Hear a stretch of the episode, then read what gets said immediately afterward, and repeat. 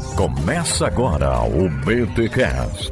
Teologia é nosso esporte.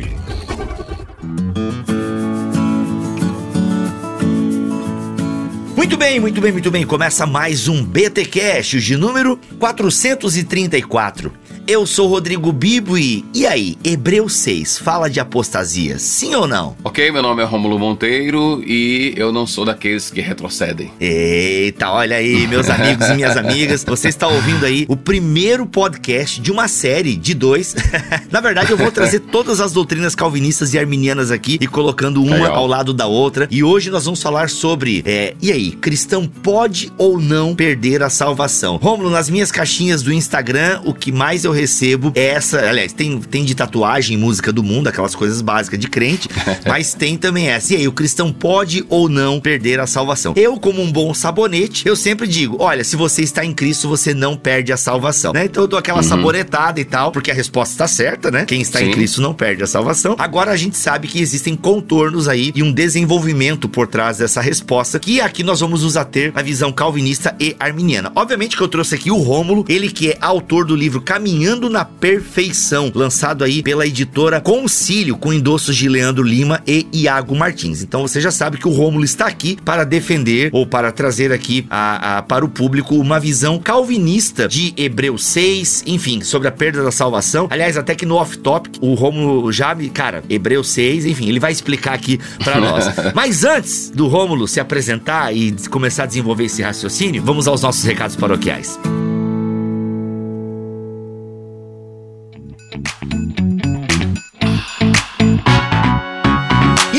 Paroquiais deste podcast, eu quero avisar pra vocês, galera, que nós temos lives espetaculares em nosso canal no YouTube. Se você não tem o hábito de ver as nossas lives, algumas delas acabam virando podcast que você ouve aqui no seu agregador de podcast. Outras não. Outras, elas só ficam lá em nosso canal no YouTube. Então dá uma olhadinha se você não deixou passar nenhuma live desapercebida, tá bom, gente? Dá uma olhadinha lá porque tem muito conteúdo. Quer saber um conteúdo que só está lá em nosso canal no YouTube? É a Confraria Criação, Evolução e Queda. Gente, nós fizemos uma confraria. Estamos lá, eu e Mac na bancada. Aí palestrando temos Victor Fontana, Tiago Garros e Marcelo Cabral, pensando sobre a queda, a teoria da evolução, a criação, como é que nós podemos ler essas coisas, a relação fé e ciência. É, vocês me perguntam muito sobre isso na caixinha do Instagram e eu sempre aponto para essa confraria. São mais de 5 horas de conteúdo, tá bom, gente? 5 horas de conteúdo. O link para o primeiro dia você encontra aqui na descrição deste podcast, tá bom? Vai lá, se inscreve em nosso canal no YouTube. Galera, outro ponto importante também: BTD. BTD! Que saudade que eu tô de falar isso. Não temos uma data fechada ainda. É bem provável, é bem provável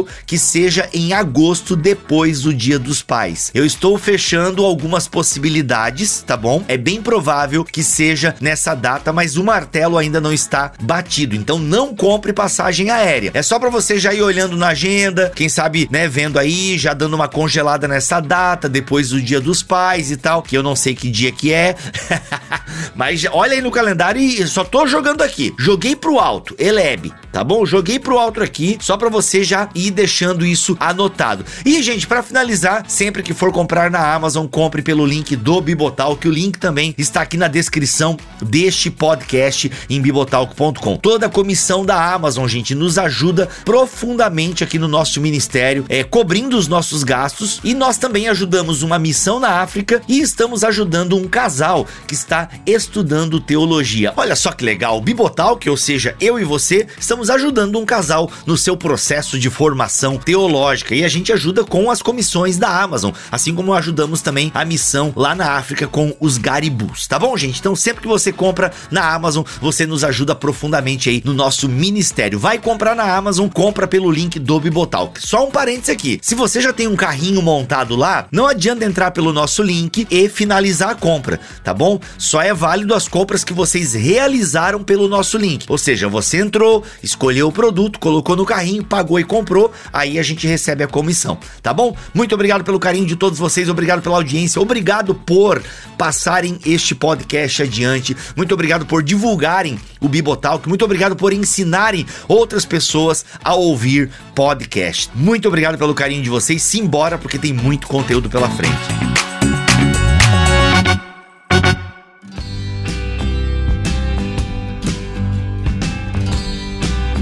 Rômulo, muito obrigado, cara, por aceitar aí o convite para gravar esse podcast aqui, para explicar o seu ponto de vista tão bem detalhado no seu livro. Eu queria que, em rápidas palavras, tu te apresentasse ao público do Bibotalk. Então, meu nome é Rômulo Monteiro, sou pastor da igreja da PIB de Aquiraz, aqui no Ceará. Já estou nessa igreja há 17 anos, mas o meu ministério eu comecei pastoral, eu comecei em 2002. Então, já quase 20 anos no ministério pastoral. Iniciei meus estudos de teologia em 98. Olha aí. Ah, e depois fiz uma, um mestrado no Ender Jumper, né? Onde a dissertação do meu mestrado tornou-se esse livro aí. Eu terminei o mestrado em 2014 e aí o meu colega de ministério e foi meu aluno também, o Iago Martins, ah, ficou sabendo desse trabalho, entrou em contato, fez a conexão com a editora Concílio e aí a gente adaptou a dissertação, na verdade transformou a dissertação em um livro. Olha aí, isso explica porque ele é um livro, uh, um livro assim, ele é denso, né? Tem grego é. aqui para tudo quanto é lado, os é. argumentos. É um livro que não dá, eu não consegui ler ele todo porque estou gravando com o Rômulo bem no meio de um turbilhão milhão do nosso canal no YouTube sendo deletado, enfim. E mas cara, é um livro que assim, mano,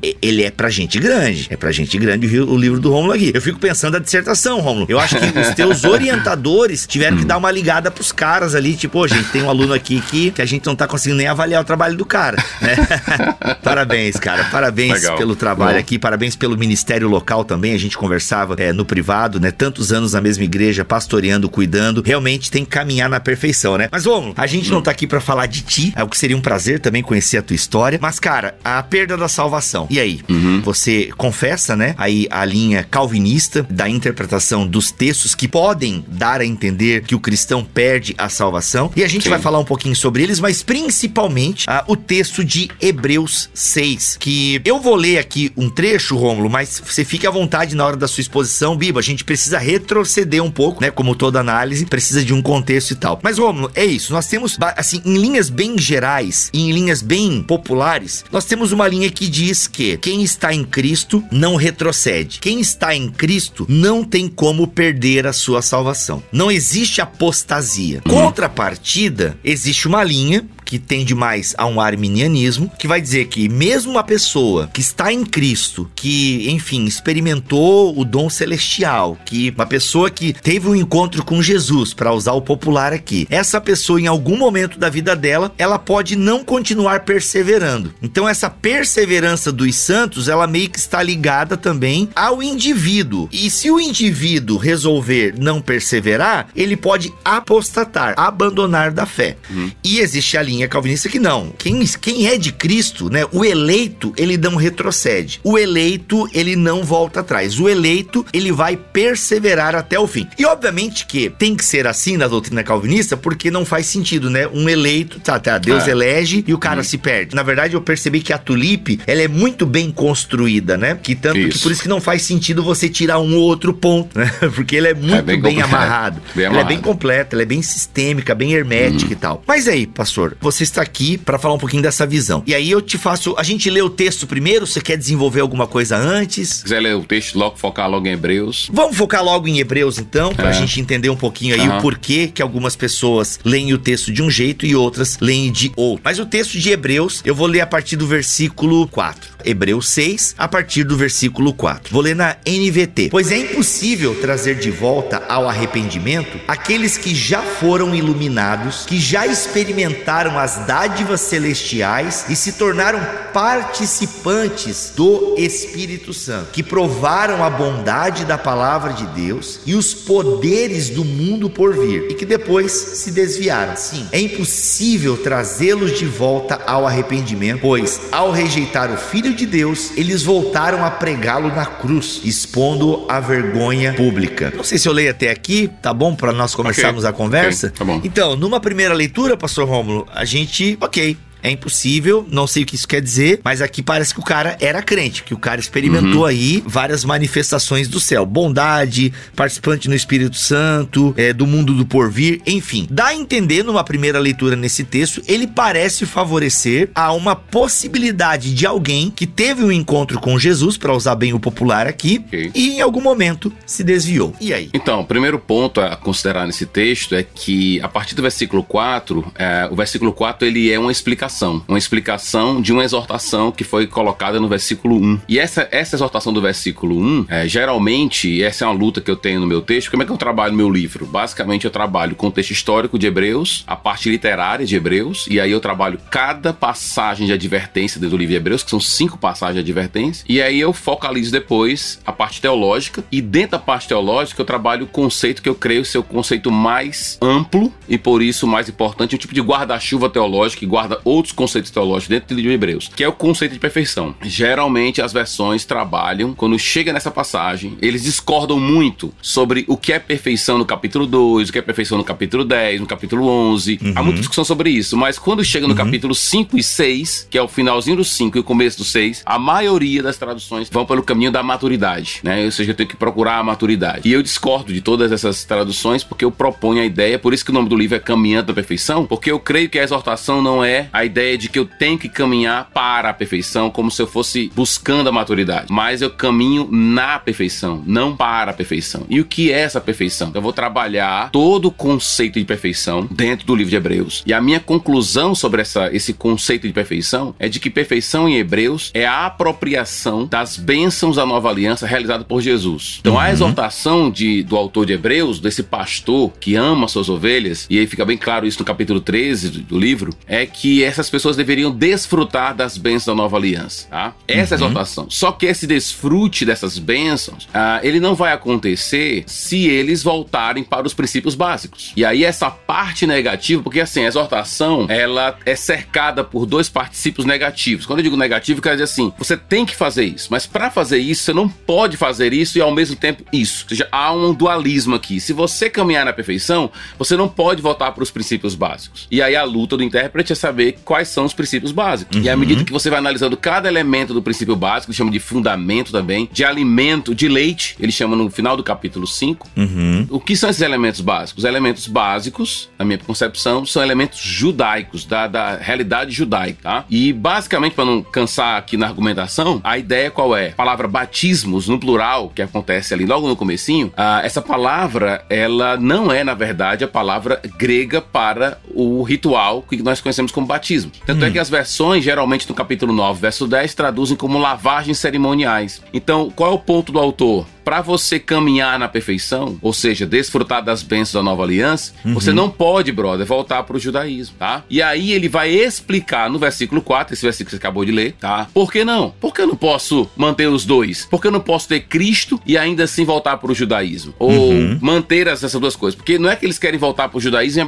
abandonar, Jesus. Eles querem os dois. Tanto é que no capítulo 13 o autor vai dizer que eles não podem participar do altar do templo e do altar que está fora do templo, que é a obra de Cristo. Cristo. São dois altares que se anulam. Se eu ficar com o templo dentro de Jerusalém, eu anulo a cruz fora de Jerusalém, tá? Uhum. Essa, essa lógica aparece no livro todo. E a ideia é de que, que eles querem juntar essas duas coisas. Eles querem viver dentro de um judaísmo onde ele também tem Cristo. E ele vai dizer, caminhar na perfeição, digamos assim, é, essa, esse caminhar na perfeição, ele, ele não pode conviver com o judaísmo. E é a partir daí que ele vai explicar no versículo 4 por que não. E por que não? E ele cria uma categoria de pessoa. Ele vai dizer iluminado chamados para do celestial. E aí um ponto importante aqui, Bia, para colocar uh, essas características, são particípios adjetivais, né? Uhum. Ou seja, características de, um, de uma pessoa que ele idealiza. E aí a minha, a meu trabalho aqui depende muito de uma outra obra que foi publicada por, depois da, do meu livro. Interessante, porque eu usei essa, essa tese de doutorado e depois a tese de doutorado me utilizou, usou meu livro que eu usei ela depois.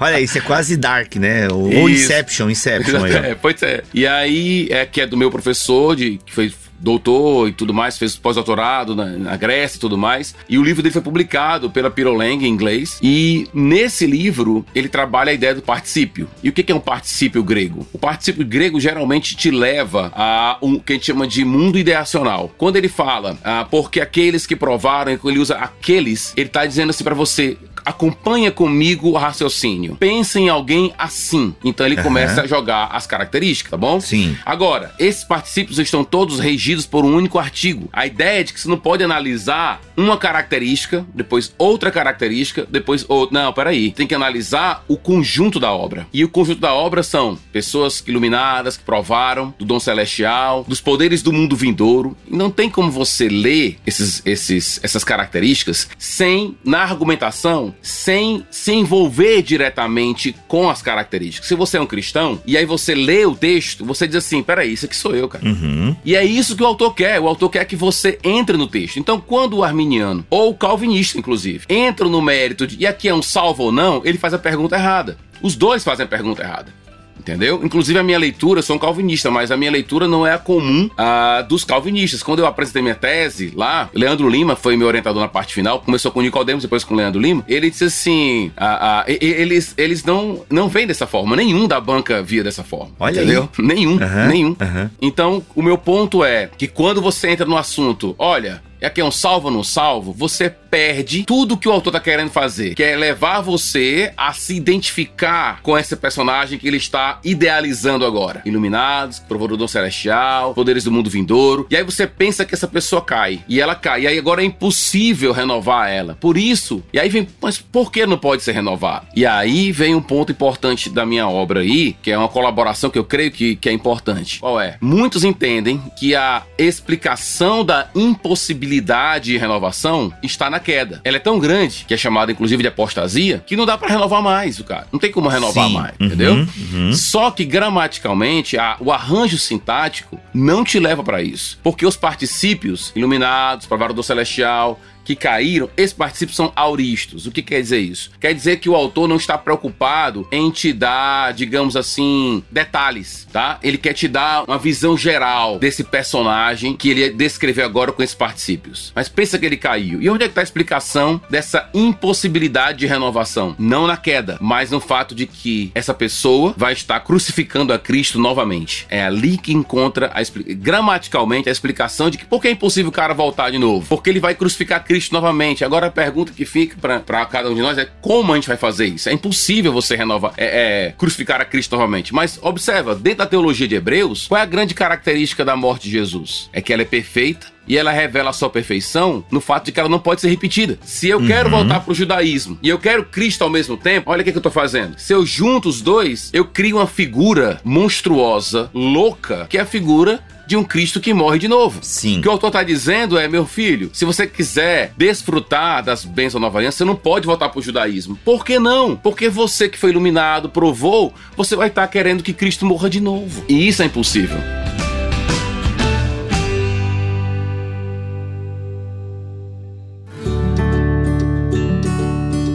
Tá, eu acho que eu tô começando a entender. Eu vou ler aqui a sua paráfrase. Eu vou ler aqui a paráfrase que você faz de Hebreus 6, 4 a 6. Tá? Vamos lá. A sua paráfrase diz o seguinte: Quero falar um pouco mais sobre a nova aliança. Contudo, vocês deixaram de ouvir sobre ela. Estão endurecidos, talvez pelo sofrimento que têm passado. Querem se voltar para o sistema antigo, quando deveriam não ter necessidade alguma de ensino. Vocês se comportam como crianças. Acho que vou ter que dar leitinho para meus bebês de novo. Os aperfeiçoados, os que se beneficiam com as bênçãos da nova aliança, por outro lado, exatamente por serem aperfeiçoados, têm discernimento. Por isso exorto a todos vocês, permaneçam caminhando na perfeição. Usufruam as bênçãos da nova aliança, do acesso livre ao trono, ao santo dos santos, do sangue de Cristo. Escutem a voz do sangue que perdoa. Contudo, não se pode usufruir dessa bênção e ao mesmo tempo voltar para o judaísmo. É impossível manter os dois juntos. Ou vocês se apropriam das bênçãos ou voltam para o judaísmo. O que seria um grande equívoco. A razão para não se voltar para o judaísmo é a impossibilidade de se renovar alguém que quer as bênçãos da nova aliança enquanto ao mesmo tempo abraça o judaísmo. Por isso desvaloriza a morte de Cristo. Trata como as mortes que apontavam para a dele, repetitivas. É, eu acho que isso meio que sintetiza aí o que você estava falando, né? Essa tua paráfrase. É. Agora, Rômulo, É, eu sei que tu já explicou, mas eu ainda não entendi. Eu quero o porquê o autor aos Hebreus ele faz, ele, ele cria toda essa construção gramatical, né? Por quê? Por que, Uhum. que ele faz isso? Por que, que ele, ele usa esse recurso? Se, Ok. se- né? E aí eu não sei se eu poderia emendar a pergunta que você falou muito de advertência e tal, exortação. Uhum. É, com certeza eu vou ter que te perguntar isso. Eu vou perguntar agora e você responde depois, você já embola tudo aí, porque eu acho que é uma pergunta central. Tá, se o autor aos Hebreus está fazendo essa advertência, essa exortação, inclusive até aqui na sua paráfrase, né? Tipo, gente, vocês querem as duas coisas ao mesmo tempo. É como se a pessoa que escolhesse voltar ao judaísmo fosse perder a salvação, onde eu não tô entendendo aqui o, o argumento. Porque Uhum. qual é o peso das advertências? Qual é o peso de uma exortação se não há a possibilidade de perdê-la? Se o eleito sempre irá perseverar? Aham, beleza. Isso é, é fundamental. A pergunta é, é essencial. Eu tento trabalhar isso no, num texto, ah, no capítulo que eu falo sobre a parte literária. E eu vou falar a natureza das advertências, o que é uma advertência Olha aí. e o que é uma exortação, qual a diferença entre uma coisa e outra. É importantíssimo que você acabou de colocar. Então, ah, o que eu creio, é, isso me foi despertado, primeiramente, ah, quando eu li um livro do Thomas Schreiner, The Race Set Before Us, que é, que é uma referência ao capítulo 12 de Hebreus, né? A corrida que me foi proposta. Nesse livro, ele vai falar um pouco sobre a natureza das, das advertências. Agora, foi exatamente estudando os particípios que isso tornou-se, digamos assim, eu, eu encontrei um tipo de aporte gramatical para a tese do Schreiner. Que qual é o aporte gramatical? Quando alguém adverte você, ele não está lidando com possibilidade. Ele, tá, ele não está lidando com o possível. Ele está lidando com o concebível, ok? E esse é um ponto importante. Porque quando eu estou advertindo alguém, e aí um elemento fundamental que o Schreiner me ajudou. Quando você está advertindo alguém, você espera o melhor dela, tá? Então vamos dar uma ilustração aqui bem tolazinha, que mas eu acho que pode ajudar. Se eu estou mexendo com veneno aqui na minha mesa e o veneno tem a mesma tonalidade de água, e aí você chega aqui na minha, na minha mesa, eu digo, ó, Bibo, aqui é, é veneno, tá? Uhum. Eu não tô te chamando de suicida. Eu não tô dizendo que você é possível que você venha e tome o veneno e queira. Não, eu estou esperando o melhor de você. Eu espero que você, ao saber que ali é veneno, esse processo de concepção leve você a, oh, não vou querer, foi mal, eu não queria, foi mal, não- nem vou encostar aí. Quando alguém adverte, ele está levando a pessoa a conceber algo, e ao conceber algo, ela vai esperar o melhor daquele que é advertido. Entende? E ela sabe que no processo de advertência ela pode ser mal compreendida. É verdade. Quando eu digo assim, ah, quando alguém coloca uma placa de advertência na estrada, é, é, abismo a 50 metros, ninguém está dizendo, só, ele não está preocupado que se é possível ou não. O grande ponto é quem colocou a placa espera que aquele que lê a placa Uhum. vai levar em consideração e vai desviar. Ele não está questionando o caráter daquele que vai ouvir a advertência. Então, esse é um ponto importante. Quando eu estou advertindo alguém, eu espero o melhor dela. Uhum. Tanto é que o autor de Hebreus, quando ele termina de argumentar aí, no final ele vai dizer assim, ó, "Ah, e eu estou certo da salvação de vocês, embora eu fale dessa forma. É o versículo 9, tu tá se referindo? É o 9. Amados, embora estejamos falando dessa forma, na realidade não cremos que se aplique a vocês. Temos certeza de que estão destinados a coisas melhores que pertencem à salvação. Isso. Eu acho que a tradução aí não ficou legal quando diz não se aplique a vocês. Porque ele acabou de argumentar querendo exatamente dizer o contrário, dizendo assim, leve isso em consideração. É por isso que quando um calvinista diz isso aqui é um não crente, o que, que acontece como efeito? Todo o peso da advertência do autor é colocado de lado, porque eu leio o texto e digo, não é pra mim, eu sou salvo, acabou. Só que o texto é pra mim, eu tenho que entrar nele, eu tenho que sentir o, o impacto dele. Só uma questão, gente. Eu vou mudar o nome do episódio, tá? Não vai ser visão calvinista, vai ser visão do Rômulo Monteiro. Muito bom, cara.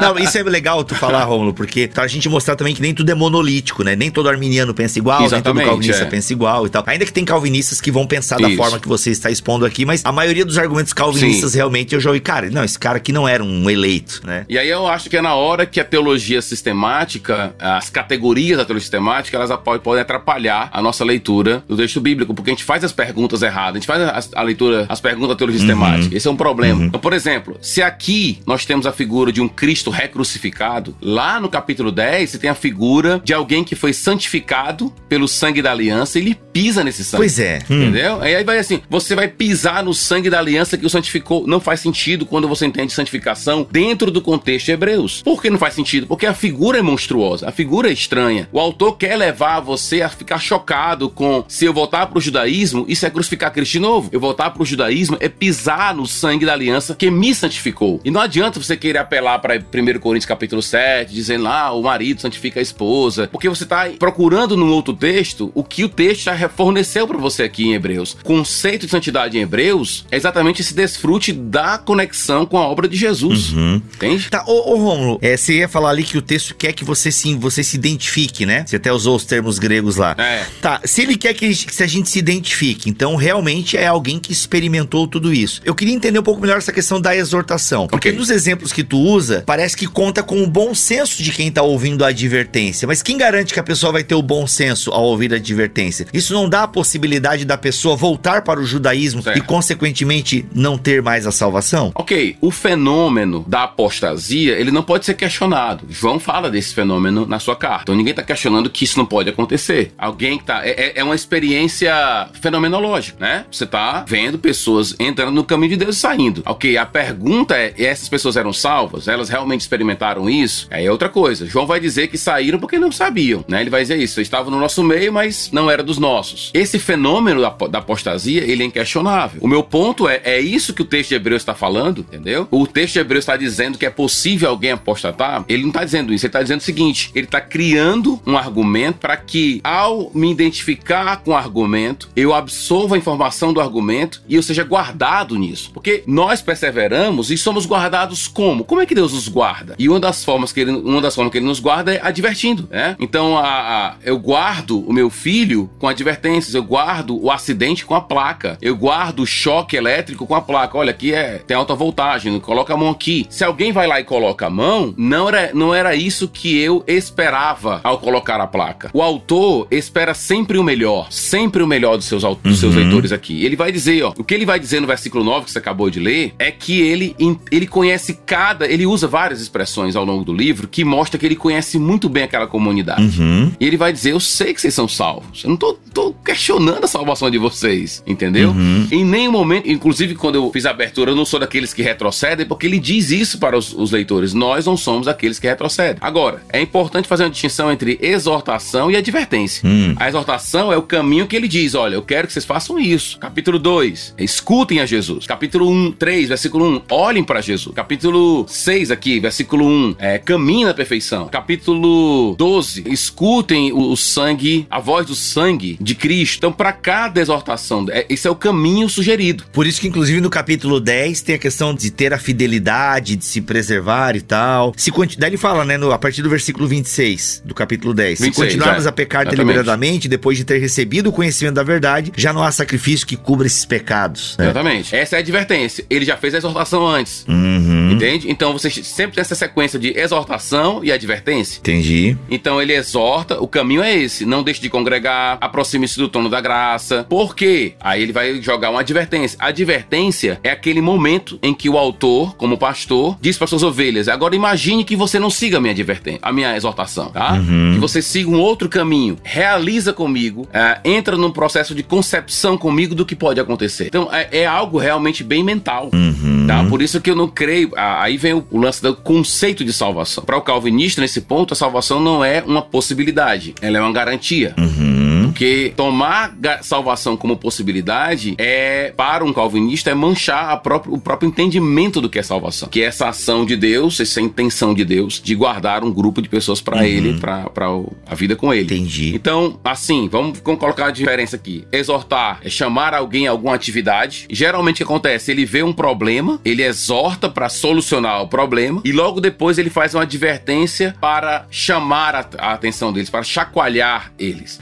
Quando um arminiano e um calvinista dizem, ah, isso aqui não é pra mim, ou é pra mim, o que acontece é que ele, o- principalmente o calvinista, na verdade, né? Ele diz, não, isso aqui não é pra mim. Ele perde, porque ele tem que acompanhar. É um tipo de, eu coloco no meu livro lá, é um tipo de armadilha lógica do autor. Pensa comigo que você vai ser, voltar pro judaísmo. Beleza. Qual o resultado disso? Entendi. a morte de Cristo de novo. Só que a morte de Cristo é impossível, como também não dá pra você juntar. É impossível porque o próprio arranjo que eles querem propor, que é voltar pro judaísmo, e ficar com o cristianismo, ele é monstruoso, Uhum, uhum. entendeu? Ele é absurdo. Entendi.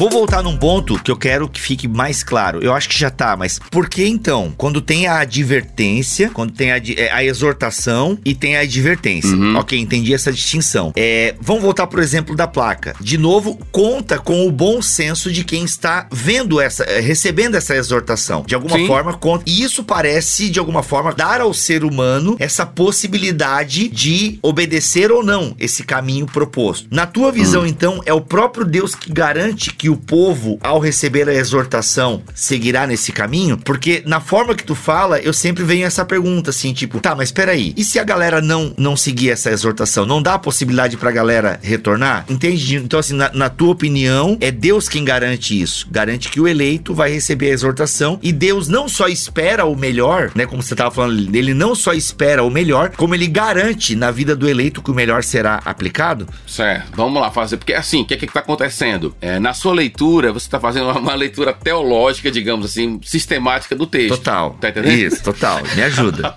então, mais ou menos assim, o texto, ele não está entrando nesse mérito, uhum. digamos assim, é possível alguém não voltar? Por quê? Porque, Porque na própria lógica dele, se alguém cai e tenta voltar, por que é impossível voltar? Porque ele vai estar crucificando a Cristo de novo. Então, a própria lógica da coisa já é absurda. Uhum. Já é loucona, uhum. entendeu? Quando você entra na lógica do autor, você diz assim, cara, isso é louco, velho. Como assim?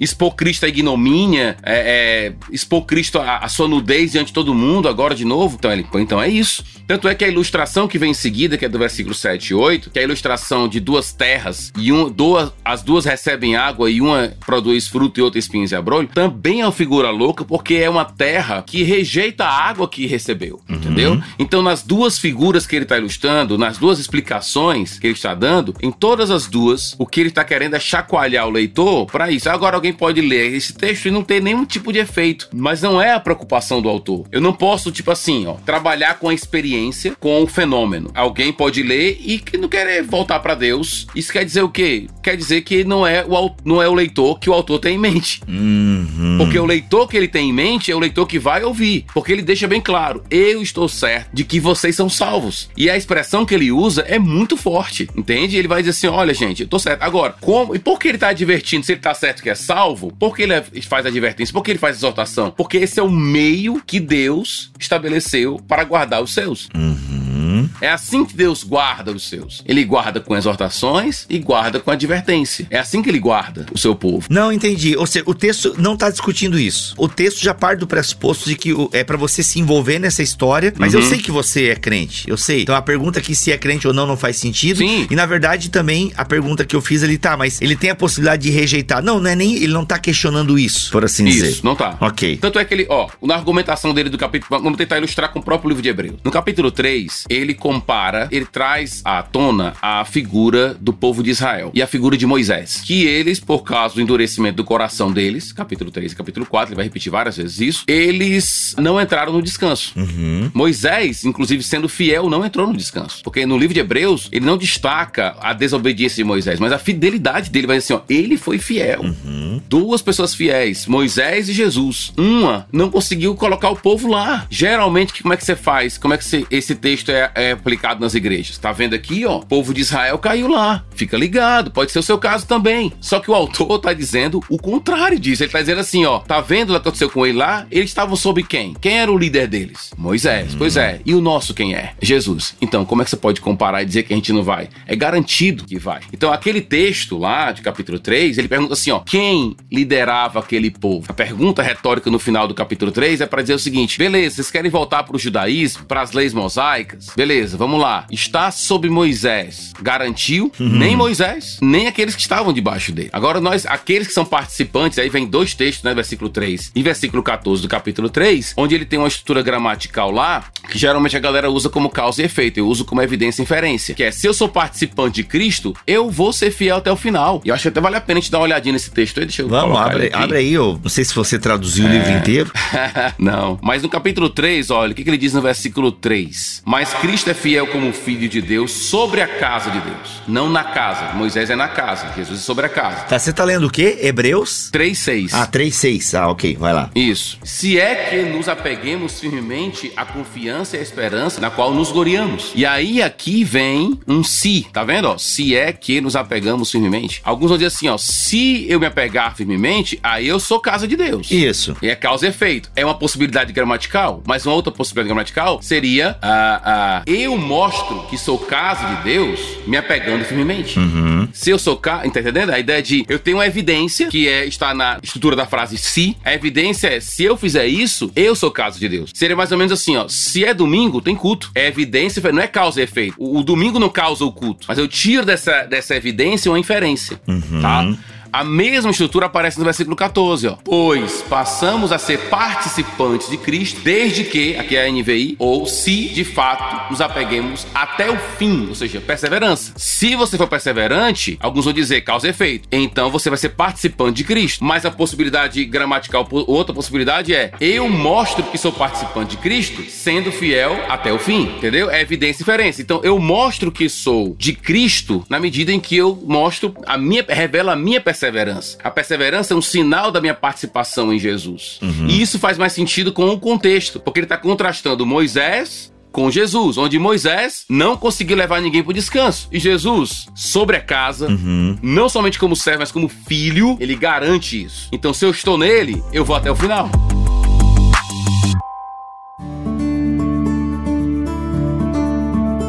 Pastor ó, como você disse que há, você admite que tem a possibilidade. Porque a leitura, eu diria que a leitura de 98% dos leitores bíblicos vai ser essa leitura de causa e efeito, né? Que é uma possibilidade gramatical, como tu acabou de dizer. Porque, uhum. gente, vou ler aqui, qual você leu o último? O 14, né? Aqui, ó. É o 14. É, vou ler na NVT aqui, ó. Por que nos tornaremos participantes de Cristo se de fato mantivermos firmes até o fim a confiança que nele depositamos no início? Então, realmente, a uhum. leitura da maioria maioria dos leitores vai ser causa e efeito. E, inclusive, uhum. isso aqui apela para a questão da vontade, né? Tipo, não. Então, o ser humano ele tem uma participação realmente, né? Que acho que numa leitura bem popular, ele tem uma uhum. participação muito importante nessa permanência em Cristo. Como é que fica a questão da vontade humana dentro dessa tua perspectiva que você tem apresentado? Certo. Então, o meu ponto aqui é que o autor, qual é o objetivo do autor aqui? O que, que ele está querendo com isso aqui? Hum. Em tudo que o autor faz, absolutamente cada movimento movimento do autor de Hebreus é fazer com que eles olhem para Jesus. Uhum, certo? Uhum. No 2 ele diz: escuta Jesus. Os anjos são grandiosos, mas olha, ele é maior do que os anjos. Então escuta ele. E ele vai dizer: ó, se você não escutar, se você negligenciar, já era. E é isso mesmo, já era. Mas ele crê que ao dizer isso, já era. Ou seja, se você não ouvir, ele espera o melhor daqueles que estão ouvindo. Uhum. Tudo que ele faz, e tá fazendo aqui no versículo 14, é sempre fazer com que eles olhem para Jesus, porque o olhar deles para o templo acaba prejudicando o olhar deles para Jesus. Uhum. Entendeu? Uhum. E ali tá alguém que é maior do que o templo. Tá? Alguém que explica o templo, justifica o templo como elemento profético. Então a ideia do autor é essa. Ele não entra muito nessa questão da, da vontade humana. Uhum. O que ele espera. Ele não. Ele não uh, disserta sobre isso. Uh, aliás, eu, eu creio Uhum. que eu não encontro muito na escritura algo desse tipo. E aí vem o lance do calvinismo.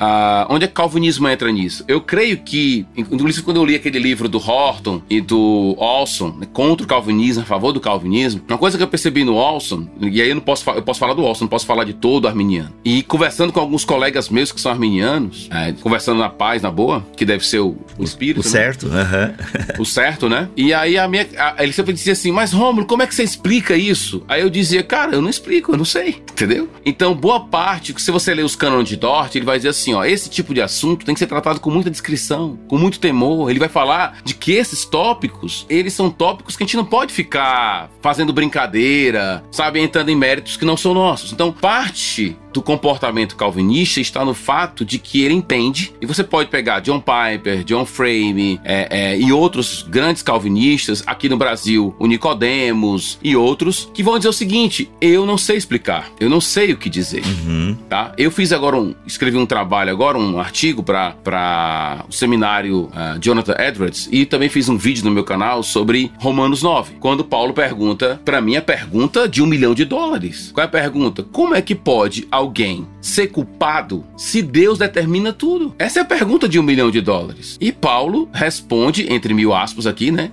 Com quatro perguntas que não, não entram no mérito direto da questão. Ele vai dizer quem é você, homem, para discutir com Deus, né? Como o, o, o, barro não pode discutir com o oleiro, a intenção de Deus é a melhor possível. Ou seja, a minha percepção é de que o calvinista, pelo menos deveria, né? Eu acho que ele se cala em muitos momentos. E eu acredito que ele, ele tem um momento em que ele re reconhece que há uma fronteira epistemológica onde ele diz, cara, aqui não dá para mim. Não dá para mim.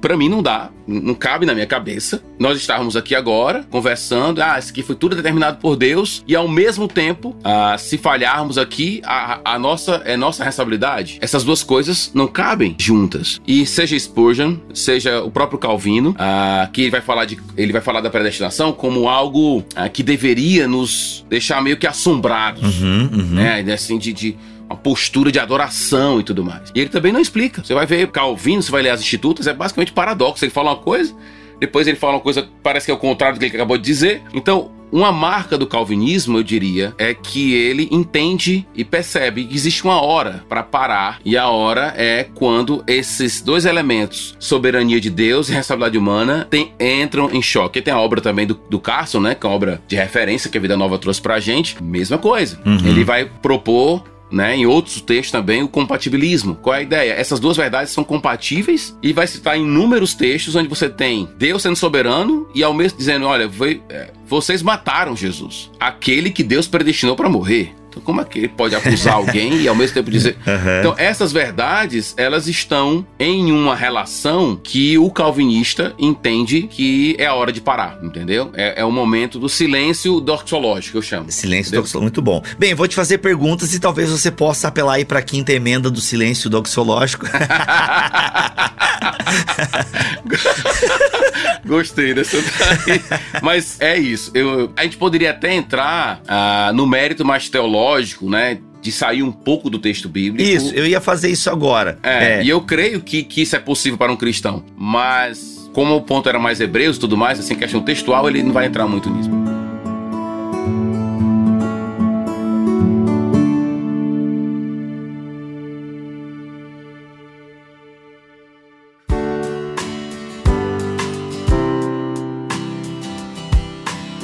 É, dentro do. Assim, gente, nós no, no, podcast a gente não tem condições. Se fosse talvez um videocast com vários slides aqui, o argumento do Rômulo, para quem talvez seja mais técnico, ficaria evidente. Porque, Rômulo, no teu livro, tu apresenta toda a argumentação é, lexical, é, teológica, linguística, que apoia essa tua ideia, certo? Ou seja, uhum. que apoia essa. Não, aqui ele quer que você se envolva no texto, mas ele espera o melhor, e esse melhor que ele espera é garantido pelo próprio Deus, e por aí vai. Acho que, assim, resumindo uhum. assim de forma bem é, quinta série, eu acho que seria isso, né? Agora, é. no livro do Rômulo, gente, é cheio de gráficos e tal, são mais de 200 páginas, ele explicando esse argumento, ok? Então, assim, para quem tá estudando grego e tal, é realmente uma, uma, uma obra, eu, eu, não vou dizer que ela é exaustiva, né? Porque são 200 páginas, mas, meu irmão, é assim, tá, tem muita coisa condensada aqui, então se você quer é. entender melhor o argumento do Rômulo, é, o livro dele, Caminhando na Perfeição, é, é o seu é. roteiro aí, tá? Mas, Rômulo, então, assim, ampliando um pouco mais, já que você falou de calvinismo, sistema teológico e tal, e o texto de João fala de apostasia, como é que então, dentro Sim. da tua leitura, né, da tua perspectiva calvinista, e eu pergunto dessa maneira até para não para não fazer você ficar aí, talvez, é, é, manchado com alguns outros calvinistas, né? E, aliás, você que é calvinista fala, pô, e porque eu recebo muito isso, Rômulo, pô, tu devia ter chamado o cara tal. Não, gente, eu chamo quem eu quiser, tá bom? eu chamo quem eu tenho contato. Então, como é. eu converso com o Iago, eu sei que o Iago Tiago é amigo do Rômulo, a gente faz essas pontes. Com certeza poderia trazer outros calvinistas que até pensam diferente do. Rômulo, mas gente, não dá, tá bom? Então se contenta aí, beleza? E, e, e Uhum. ora pela gente. Mas, Rômulo, então dentro da tua perspectiva calvinista, é, não existe a possibilidade de apostasia. Ela não é real. É- se ela é real, é real como? Se Deus guarda aqueles que perseveram e aqueles que perseveram só fazem porque são eleitos. Apostasia para um cristão, não. Eu creio que não. O fenômeno apostasia, né? Ou seja, a pessoa que adentra ao mundo da igreja, ao mundo revela em algum momento da sua vida algum tipo de compromisso com o evangelho e tudo mais, e aí depois ela se volta contra isso, inclusive não somente é indiferente, mas se volta contra. Esse fenômeno é incontestável. Ah, agora, quando ele acontece, não é garantia de que aquela pessoa realmente experimentou o evangelho verdadeiro. Dentro do livro de Hebreus, para né, pra ficar ainda livro de Hebreus, toda a argumentação de Hebreus é exatamente falar da eficácia interna da obra de Jesus. Uhum. Ele vai dizer que a obra de Cristo ele purifica o coração. Qual foi o problema do povo de Israel que não entrou na terra? Eles tinham incredulidade, que é uma dureza de coração. Ele já está preparando o terreno para mostrar que na obra de Cristo, essa obra, a sua eficácia, né? Ah, e aí é o ponto, é, é- é o fato dela ser eficaz Uhum. né? Entendeu? Agora, é, eu creio que eu não tenho domínio, por exemplo, eu, eu sou pastor, eu- quem vai ser salvo ou não na minha igreja eu não sei, mas eu sei como eu vou manter aqueles que são. Boa. E eu os mantenho ali, eu os mantenho como? Exortando e advertindo. É assim. Eu não posso me agarrar com a ideia de que sal- uma vez salvo, salvo para sempre, tomar isso de uma maneira irresponsável, entendeu? Uhum. E dizer, cara, depende- não depende de como eu prego, não depende do que, que eu faço, Uhum. porque eu creio, eu sou muito influenciado por Anti-Wright, e eu creio muito que nós somos cooperadores de Deus no processo. É, agora tu acabou de se manchar com boa parte dos calvinistas mesmo e a culpa nem é minha. Então, Não, mas se eles lerem direitinho, ó, se eu pegar, citar aqui o Berkoff, Aham. né? Citar o Berkoff. E no meu livro eu cito o Berkoff e cito outros calvinistas, que eles vão dizer o seguinte: qual é o conceito bíblico de perseverança dos santos do calvinista? Como é que um, um um santo se mantém perseverante? Por meio das advertências. São os meios que Deus, Deus estabelece os fins e os meios. Uhum. Os meios são as advertências, tá? É assim que ele guarda os seus. Ô, Romulo, é, beleza. É porque, queira ou não, eu, como alguém que não sou da área, eu vou de novo trazer a Uhum. vontade humana. Mas eu tô entendendo onde você quer chegar. Beleza, beleza. Essas advertências, então, elas existem como testemunho para o que ainda não creu? Deixa eu tentar reformular a minha pergunta. Porque Aham. Deus, como é que tu mantém a galera aí? Porque tu não sabe quem é salvo na tua igreja. Show. Mas tu tem certeza que vai manter, ou melhor, preservar os salvos na maturidade, na perseverança, pregando todo domingo o evangelho, as advertências Uhum. Isso. da Bíblia e exortações e por aí vai. Uhum. Mas alguém poderia dizer, cara, mas não faz sentido tu se ocupar com isso se eles já estão garantidos. Pra que, que tem que fazer isso se isso já tá garantido? A Uhum. resposta pra isso seria, não, a gente faz como também testemunho, porque no sentido que é, essa tua colocação, eu venho na minha cabeça assim, cara, mas se já tá garantido por causa do, do sacrifício de Cristo, e tu Uhum. não sabe quem vai ser, mas Deus sabe, mas Deus mantém o povo perseverante por meio da advertência. Como é que tá entendendo onde eu quero chegar? Ele mantém isso, mas porque se o cara não percebe, não, não receber advertência, é porque então ele na verdade nunca foi? Tipo, isso ainda tá um pouco embolado pra mim. E eu coloquei a questão do testemunho Uhum. como uma possível resposta. Não, tem advertência para caminhar na santidade e na perfeição, para testemunho daqueles que ainda ah, não ouviram o evangelho e tal, enfim. Certo. O lance da garantia, né? Ah, eu estou garantido. E aí vem um. Aqui é uma questão teológica, Ok. né? Porque uma coisa é você ter o elemento da seg a segurança e salvação, o tema teológico, segurança e salvação, ele trabalha com elementos psicológicos, entendeu? Que é aquela ideia de que você entende que é salvo. Aham. Agora pode ter um salvo que não tem essa segurança, no sentido psicológico, mental, né? Ele, ele fica em dúvida, ele se questiona e tudo mais, certo? Uhum. Então, o que eu entendo é que a, a ideia de a lógica, né? Se é garantido, por que advertir? Isso. Tá? Uhum. Então, meu ponto aqui é que talvez o entendimento de garantido e de- da própria salvação e do que Deus está operando parece que não está batendo, porque ah, Deus está em um processo de milhares de anos aí já, Uhum. para até chegarmos à Nova Jerusalém. Uhum. Processo longo. É um processo garantido, mas é longo, tá? Então, se eu olhar só para a garantia e não o caminho dela, eu tô sendo injusto com o processo. Eu tô olhando só pro final, mas eu não posso olhar só pro final, eu tenho que olhar pro processo. Eu sou convidado na ceia, por exemplo, a olhar para a volta de Jesus. Façam isso até que ele venha, mas examine-se a si mesmo. Então, eu não posso ficar só olhando para um, entendeu? E não olhar para o passado, presente. Essa nossa relação com o tempo, né? É uma relação sadia com o tempo, ela se dá quando eu tenho o passado, presente e futuro em sincronia. Se eu ficar só olhando pro futuro, ah, tô garantido aqui e tal, e não olhar pra minha vida agora, eu acho que você não tá nem olhando para o que tá lá na frente. Você não entendeu o que tá lá na frente. Uhum. Você não entendeu o que é garantido de quê. Uhum. Entendeu? Uhum. Então, a, a, salvação se dá em um processo. É esse é o ponto que eu quero te falar. E dentro desse processo, as exaltações estão aí para isso. Uhum. Né? Eu aprendi a andar, eu tropecei como criança para andar, para falar, e eu estou caminhando também nesse processo de desfrute da minha vida com Deus. Então, eu acho que, como o Anti Wright diz, a gente tem que fazer as perguntas no século 21, pegar as perguntas do século 1 trazer pro século XXI. Às vezes a gente pega as perguntas do século XXI e leva ah, pro século I, e aí o século I tá nem aí para responder nossas perguntas. e, e, entendeu? Uhum. Então, assim, ah, quando um texto. Exemplo, ah, uma irmã perguntou para mim um dia desse assim: Ah, pastor, todos nossos dias estão contados, né? Uhum. Ah, eu falei: se você vai pegar essa informação para quê? Para pular de um prédio, entendeu? Para ah, todos os meus dias estão contados. Então eu vou ver de qualquer maneira. Essa informação está lá para quê? Qual é o objetivo dela? Ela aparece no Salmo 139 como um consolo consolo para o autor. É aquilo que o, o, o Carson vai dizer, né? Você falou da, da, da quinta emenda aí, da, da, do silêncio, mas ele vai dizer o seguinte: ok, não ter uma resposta para essa, essa relação entre soberania e responsabilidade humana não quer dizer que eu vou parar por aí. Agora eu faço outras perguntas. E uma das perguntas que eu vou fazer é: qual então a função dessa informação, tá entendendo? Uhum. Qual a uhum. função de saber que eu tô garantido, entendeu? Uhum. Não é gerar em mim uma passividade, de forma nenhuma, é gerar em mim paz, vontade de fazer, entendeu? Tranquilidade. Então, quando Deus nos garante, olha, ninguém vai nos separar do amor de Deus. Se ele deu o filho, ele vai dar o resto. Para que ele diz isso? Para que eu fique paradão, caladão? Não faz sentido. Nós somos chamados a ser corregentes de Deus, co-participantes dele no processo, né? Uhum. Então, é a, quando eu tenho essa informação, que eu tenho garantia, a pergunta é qual a função dessa informação uhum. na minha vida? Ela aparece no cenário bíblico para quê?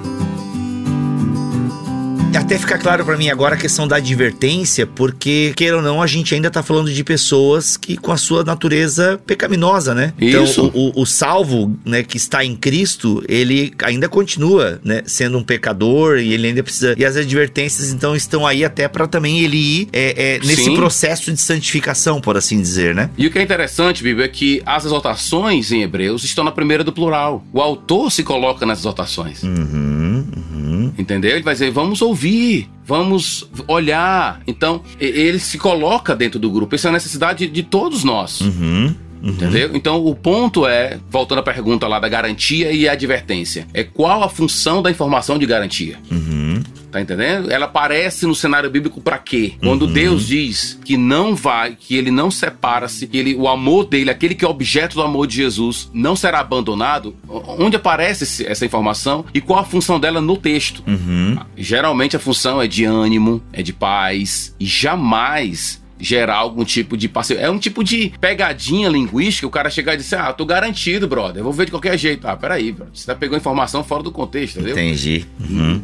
Paulo não disse isso para você viver uma vida. É, é, pegar tudo que Paulo escreveu e jogar lá, pegar só um textinho lá, uma informação, uhum. e não entender o papel dela contextual no texto específico, né? Uhum. E teológico também. Legal. Eu até ia entrar contigo em questões históricas, quem sabe a gente deixa isso pra uma próxima, mas se tu tiver à vontade, uhum. a gente até pode fazer agora, porque eu acho que ficou bem na, nessa da teologia bíblica e, né, com algumas pinceladas sistemáticas, eu achei que ficou bem legal. Dentro disso que a gente vem falar, é, que a gente falou até agora e tal, se tu quiser entrar entrar um pouco na parte histórica, na recepção histórica é, desse conceito, fique à vontade, mas dentro disso que a gente falou, o que, qual seria a sua palavra final, o que, que você gostaria de trazer para nossa audiência aí? Certo. Então, com respeito à parte histórica, o que me surpreendeu quando eu comecei a ler sobre isso lá, sei lá, nem, nem lembro mais o, o ano que eu comecei a ler sobre Hebreus, esse texto específico, né? Porque toda a ideia surgiu quando eu comecei a decidir qual que trabalho fazer no mestrado, falei com o Nicodemos, ele, ele falou: "Ah, pega um trabalho que tu já fez aí que tu entende que tá inacabado acabado e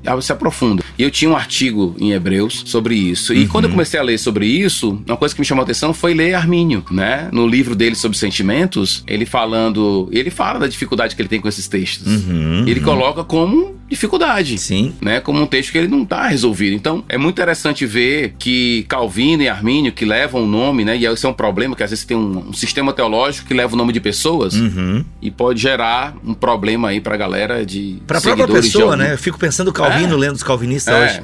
e Armínio a mesma coisa. Isso é a mesma coisa. Então, o que eu diria, que essa parte histórica, assim, é que me surpreende ver. E que você falou assim, poxa, os, os, os calvinistas vão ficar, né? Uhum. Porque o que acontece muitas vezes é que a turma, quando vai falar de calvinismo, principalmente os canos de Dort, basicamente ela só lê Perseverança dos Santos. Ela não lê os próprios canos de Dort quando fala de por que, que é Perseverança dos Santos. Aham. Que lá você encontra pessoas que vão passar por momentos ruins na sua vida, que elas vão duvidar, que elas vão deslizar. A ideia de que Deus não desiste dos seus, né? que é o- basicamente Salmo 23, né? Bondade e misericórdia me perseguirão todos os dias. Deus vai perseguir os seus, ele quer, e ele não vai desistir. Então, o que eu diria pra galera é não leia só a síntese do conceito, mas leia todo o conceito que tá lá desenvolvido, de uma maneira, inclusive, pegando até o espírito do documento, que eu acho que é um espírito legal de. Eu sei que tá- tem muita controvérsia por trás, histórica, confusão, inclusive mortes envolvendo esse documento, mas o fato é que o espírito é bom nesse sentido de entender nossos limites na questão epistemológica, né? Legal, legal. E em termos de palavra final, o que eu diria, assim, para minha argumentação do começo, vai depender muito da minha argumentação sobre o que é perfeição no livro de Hebreus, tá? Uhum.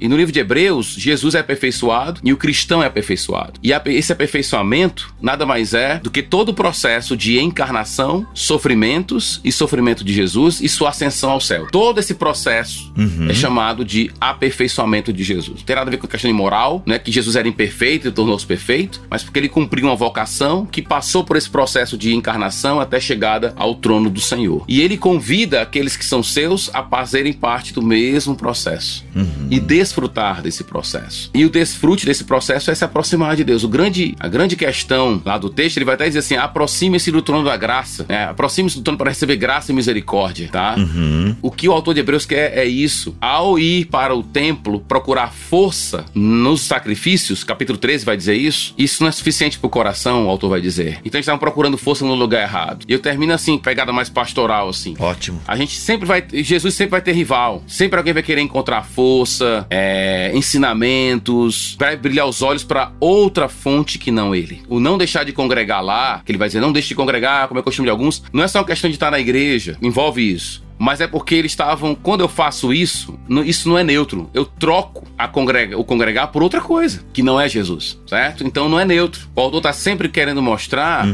pra gente que existe, existe uma rivalidade em respeito a Jesus. E ela pode ser até de- em tons religiosos. No caso aqui, a turma tava querendo ir pro templo. Mas ele vai dizer: um templo anula o outro, filho. Uhum. Então, saia de Jerusalém. Ele vai dizer até assim, né? ó, Saiam de Jerusalém. Vão pra fora, olhem e, a- e aceitem o vitupério. A vergonha. Ele, ele foi, caminhou, saiu de Jerusalém para a cruz, passou pela vergonha. E agora esse é o nosso caminho. O caminho dele de aperfeiçoamento é o nosso caminho também, que envolve essa disponibilidade de morte, o passar por, porque eles estão cansados de sofrer. Esse público aqui está extremamente cansado de sofrer. As mãos estão decaídas e os joelhos estão trôpegos. Uhum. E o ponto dele é pensa em Jesus. Ele diz isso, ó. Capítulo 12 vai dizer: pensa nele. Uhum. Pensa no que ele fez. Muito Ou bom. seja, pensa nele, olha pra ele, desfruta do que ele fez. A porque nuvem de testemunhas no capítulo 11. a nuvem de testemunhas. Uhum. Então, percebe que o autor, no argumento. E eu- a gente pode passar o dia inteiro falando de Hebreus aqui, porque a construção, assim, é, como ele monta, o,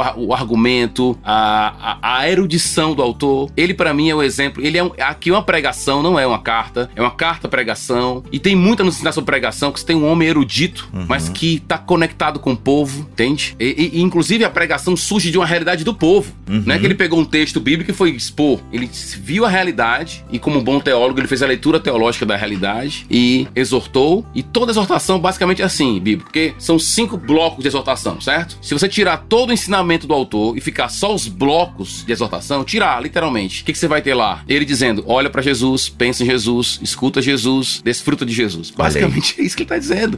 Agora, no meio de tudo isso, ele argumenta. Que ele é sacerdote, o, sac- o sacrifício dele, mas o que ele tá dizendo é isso. O que é legal é que em Hebreus a gente aprende que toda exortação tem que estar ancorada numa boa instrução. Certo? Então ele ensina visando exortar. E toda exortação é olhar pra Cristo. O que eu diria pra vocês aí, a galera que tá acompanhando a gente até agora, teve paciência de ouvir a gente até agora, querido, sempre vai ter rivais que vão aparecer na nossa, na nossa vida, que vão querer colocar-se no lugar de Jesus, ou como uma fonte de força, tá? E o autor tá dizendo que não. Eles queriam ir pro templo lá, ele vai dizer, é fora do templo que a força está, é lá que o coração de vocês é ser tratado. E ele crê que esse público vai responder positivamente às suas exortações. Eu queria ter o espírito dele. Você falou do... que às vezes como pastor a gente sofre, né? cara? É. A gente, Poxa, será que estão ouvindo mesmo? Isso. E o autor de Hebreus, ele é. Eu poderia dizer que ele é um cara bem otimista, porque ele espera o melhor mesmo. Olha aí, muito bom. Gente, é isso. A gente bateu esse papo aí introdutório, né, de toda a problemática envolvendo o Hebreu 6, a perseverança dos santos e o caminho, né, a perfeição em Hebreus. Rômulo, obrigado, cara, pela tua presença. Ah, gente, o livro é o Caminhando na Perfeição do Rômulo Monteiro, tá bom? Tem um argumento bem desenvolvido. Mas, Rômulo, você tem um canal no YouTube também, que o link vai estar aqui na descrição Isso, é, deste BTcast. Mais alguma outra, algum outro lugar que a galera pode te achar, que você produz conteúdo? Só o YouTube mesmo, enfim? É, basicamente no YouTube tem o canal da minha igreja, que eu tô pregando quase todo domingo lá. Eu, pastor Guilherme, a gente divide o púlpito lá, Guilherme Nunes. Ah, é? Vocês são da mesma igreja? Olha aí, não sabia. É, é, legal. O é, Guilherme Nunes, exatamente. pra quem não sabe, tá junto com o Iago no Instituto Schaefer lá. Exatamente, exatamente. Ah, legal, legal. Então tá, gente, os links do canal, tanto da igreja quanto do pastor Rômulo, estarão aqui na descrição deste BTcast. Obrigado mais uma vez pela- pelo teu tempo aqui, Rômulo. Foi muito bom, cara. Valeu, brother. Valeu, show de bola. É isso, voltamos, ó, na semana que vem você vai acompanhar um outro ponto de vista, tá bom? A gente vai trazer aqui o... Bem, eu não gravei ainda com ele, mas espero que dê tudo certo a gravação. É- Eu não vou falar nome, é melhor. Vai vir alguém com outro ponto de vista aqui trazendo pra vocês, então não deixe de acompanhar a semana que vem aqui em bibotalk.com, uma outra perspectiva disso que a gente acabou de conversar aqui. Voltamos na semana que vem, se ele quiser assim permitir, fiquem todos na paz do Senhor Jesus. Este podcast foi editado por Bibotalk Produções.